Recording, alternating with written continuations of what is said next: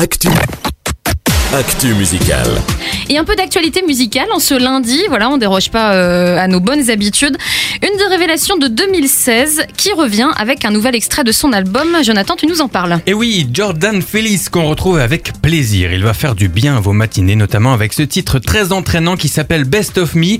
Alors je vous propose de ne pas trop revenir sur les présentations de Jordan Felice. Je l'avais présenté en détail début 2016. Et toutes les chroniques sont évidemment à retrouver en replay sur le site farfm.com. Évidemment. Je vous propose donc de nous intéresser tout particulièrement, tout particulièrement Oui, c'est mieux. on va prendre son temps à ce titre qui s'avère avoir été le dernier écrit et composé de son album et qui, malgré un rythme bien entraînant, cache une histoire a priori pas super encourageante. Ah oui, super, super- surprenant, cela, j'arrive pas à parler non plus.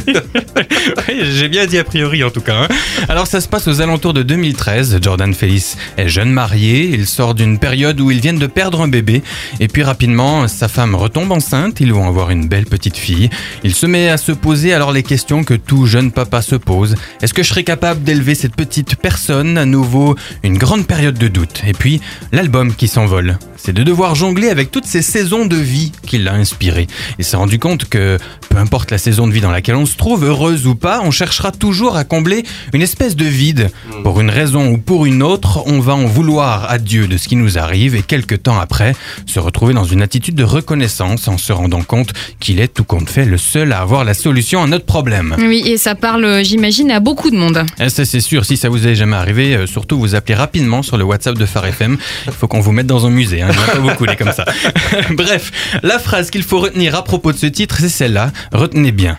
C'est au moment où vous réalisez pleinement à quel point vous avez besoin de Dieu et que vous le laissez entrer dans votre vie que vous découvrirez la meilleure version de vous-même à offrir à vous-même, à vos proches et au monde. C'est beau ce que tu dis, Jonathan. C'est pas de moi, je précise. Oui, bon, on s'en serait douté. Merci Nathanaël, merci beaucoup. Allez, on passe aux incontournables de la semaine. À ne pas rater cette semaine le nouvel, nouveau Joel Vaughan, c'est de l'électro, il a travaillé avec Matthew Parker et Jonathan Tulin, ça va forcément donner quelque chose de bien. Et puis ça se passe aussi côté rap avec KG52 qui sort Jonah cette semaine. Eh ben, c'est bien tout ça. Quelques scoops. Oui, alors je vous avais lancé comme ça la semaine dernière que Jackie Velasquez revenait avec un album. J'ai le temps de préciser cette semaine que l'album s'appellera Trust, qu'il sera disponible au printemps en anglais et en espagnol.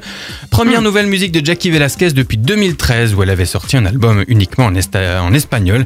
C'est dire à quel point elle est attendue. Et puis c'est le temps des grands retours puisque CC Winans revient aussi avec un album 9 ans après le dernier. Ça s'appellera Let Them Fall in Love et c'est à sortir début février. Euh, j'ai deux ou trois autres scoops, mais j'ai pas le temps aujourd'hui. Je vous les garde au chaud pour la semaine prochaine. Merci beaucoup, Vivement la Jonathan. semaine prochaine.